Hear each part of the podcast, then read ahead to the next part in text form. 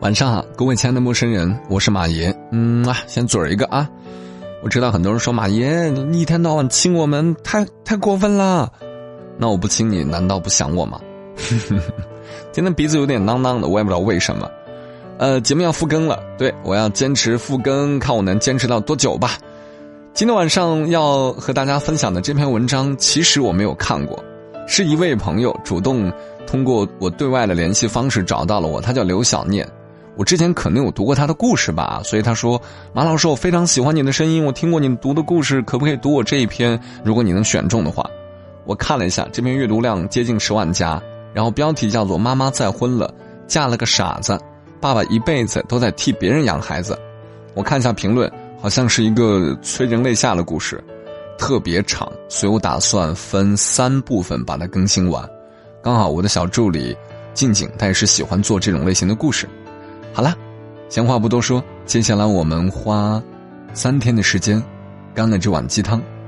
妈妈再婚了，嫁了个傻子，爸爸一辈子都在替别人养孩子。作者刘小念，请听第一集。据说妈妈怀我的时候，爸爸不同意把我生下来。三十七岁，初婚，中年得子，任谁都得喜出望外。可他，偏偏固执的像头牛，执意不肯要我。若不是姑姑风尘仆仆的赶来，这个世界就不会有我了。姑姑气急了，骂我爸是傻子。他说的没错，我爸的脑子的确不太灵光。说起来，我爸也是可怜人，他是以遗父子的方式降临到这个世上的，结果不到三岁，母亲也去世了。是姑姑把他带大的，姐弟俩受尽白眼，艰难生存。后来姑姑又带着他出嫁，姑父嫌弃他是拖油瓶，从没给过他好脸色。加上日子过得穷苦，姑父便经常把生活的怨气发泄在姑姑身上。他第一次对姑姑动手时，我爸已经十九岁了，抄起家里的凳子就要跟他拼命。最后，姑父被打成重伤，整条左臂失去劳动功能，我爸也因此入狱七年，并落下忘恩负义的名声。当然，那次姑父把我爸打的也不轻，本来就沉默寡言的他，几乎不再说话了。我爸没有上过学，连百以内的加减法都不会算，但他大脑并没受伤，顶多归结为精神受了刺激。后来，我爸刑满释放，无家可归的他去了一家煤矿做矿工。我妈带着两个孩子嫁给我爸的时候，哥哥七岁，姐姐三岁，我爸三十五岁。妈妈的前夫因病去世，家里欠了不少外债，嫁人是无业的妈妈把两个孩子养活的唯一方式。我爸这样的身世，在介绍人眼里。与妈妈实在是门当户对，一个呆傻且有前科，一个拖儿带女。而我们用漫长的后来才知道，当初打动我爸的，不是妈妈的贤惠能干，而是他带的那两个孩子。没有婚礼，我爸骑着三轮车，拉着他简陋的行李，从集体宿舍搬到我妈住的房子。当傻大黑粗的他。出现在哥哥姐姐面前时，他们吓得直往妈妈身后躲。我爸从编织袋里掏出糖块、苹果、香蕉、橘子，还有五颜六色的气球放在桌子上，用期待的眼神看着俩娃。我妈私底下对我姐和我哥说：“看人看眼睛，他那眼神就跟个孩子似的，心地肯定不坏，你们要跟他好好相处。”啊，家境贫寒，前夫一直多病，我妈经历了太多人情冷暖，所以，她比谁都会看人。事实证明，这件事无需我妈叮嘱，我爸对姐和哥比对我妈还好。煤矿离家很远，所以他只有周日才回来一次。每次回来，他一定会给哥哥姐姐带玩具、零食。以及衣服之类的。每次走时，他都会在哥哥姐姐的枕头下放上几块零钱。我妈很快发现这件事，总是趁他们没醒就把钱收起来。但我爸还另有招数，他在家附近的小卖部存了一些钱，人家说，给孩子花的，不够我还。于是哥哥姐姐就成了那条街上最让人羡慕的孩子，因为只有他俩是可以在小卖部里赊账的。渐渐的，哥哥姐姐不再害怕我爸，每个周日黄昏，他们都在巷子等他回来，然后。我爸左手牵着姐姐，右手拉着哥哥往家走。哥哥姐姐的手里要么玩具，要么汽水雪糕，引来满街小孩的羡慕嫉妒恨。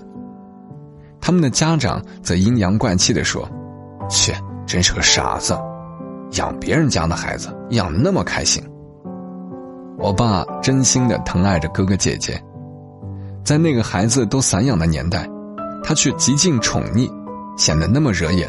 那么格格不入，尤其是结婚两年后，妈妈怀孕了，他居然不想要自己亲生孩子这件事，更加坐实了他是傻子的事实。其实，他更心疼妈妈是高龄产妇，况且妈妈常年低血压，医生说这个年龄，这种身体条件不易怀孕。他不想妈妈冒险，觉得有我哥有我姐就足够了。那些日子，我妈为此眼泪都哭干了，但我爸不为所动。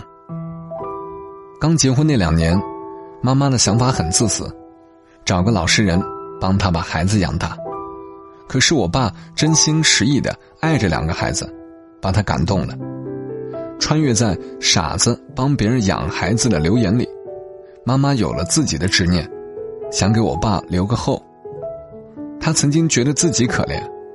可是嫁给爸爸之后，她觉得爸爸才是真正的可怜人。爸爸不爱说话，只有见到哥哥姐姐才眉开眼笑。每个月矿上发工资的时候，他也全数交给妈妈。他不抽烟不喝酒，对自己十分刻薄，每年只大方一回，那就是清明去扫墓。妈妈第一次陪爸爸去扫墓的时候，哭了。因为爸爸在他父母坟前长跪不起，呼唤的却是姐姐。妈妈知道他是想姐姐了，那个把他抚养大、如父如母的姐姐。当年爸爸为了保护姑姑，打伤了姑父，此后姑姑迫于姑父的压力，跟爸爸断绝了关系。爸爸曾经去看看姑姑几次，但他都闭门不见。他给姑姑钱，姑姑又托人送了回来，并让人捎信说：“如果不是你，我家男人也不会是现在这个样子。以后桥归桥，路归路，别再联系了。”在以父为纲的姑姑观念里，他内心也是怪罪我爸的。那天。爸爸撕心裂肺的姐姐姐姐，把我妈的心哭碎了。他第一次真正体会到我爸内心的痛苦和孤独。妈妈是个行动派，从此每个月，我爸一把工资交给他，他就给姑姑送去一点。女人和女人之间总是好沟通的，不管怎样，哪怕是不联系，只要能帮到姑姑，这对我爸。也是一个结实的安慰。我妈想的很简单，帮爸爸维护好跟姑姑的关系，再为他生个娃，算是对他孤苦命运的一个交代。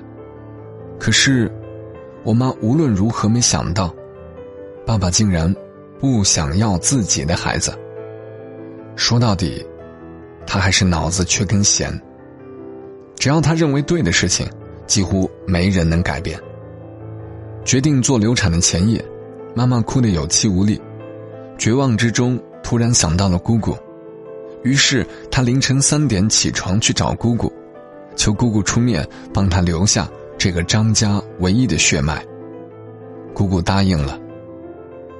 多年没有出现的姑姑来到我们家，她扇了爸爸一个耳光，骂了一句“傻子”，撂下“再敢提不要这个孩子，我就真当没你这个弟弟”这句话。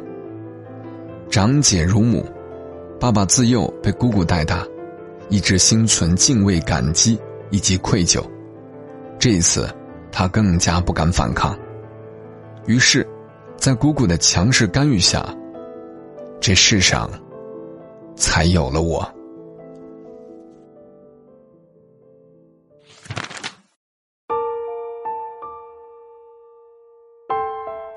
这集故事我只读了第一部分。其实我原本想一口气读完的，一个是嗓子今天确实不舒服，感觉声音荡下去了，把一个原本有点悲情的故事读的好像更加的，呃，有点悲情色彩了，这不是我的风格。嗯，第二就是我觉得这样的好故事不要贪多，一下子去听，可能一时半会儿听不完。我们每天晚上花十分钟左右的时间，去听这个故事，好不好？好了，今晚就这样，我是马爷，该说再见了。么么哒，嗯。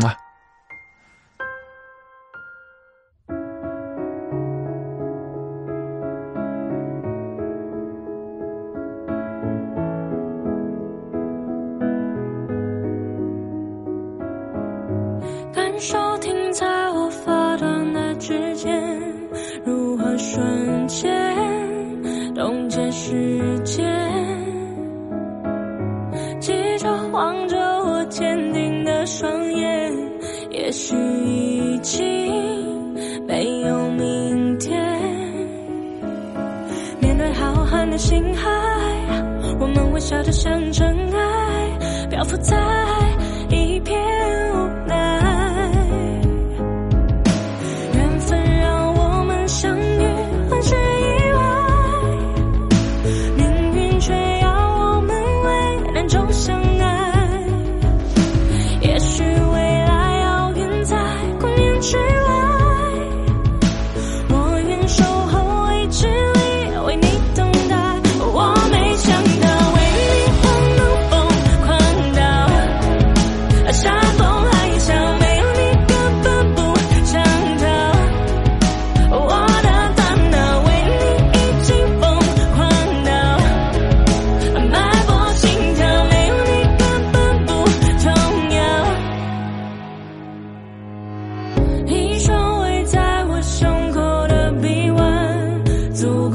一道天旋地转，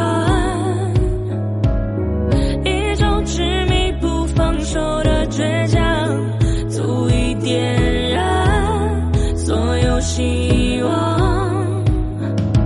宇宙磅礴冷漠，我们的爱微笑着闪烁。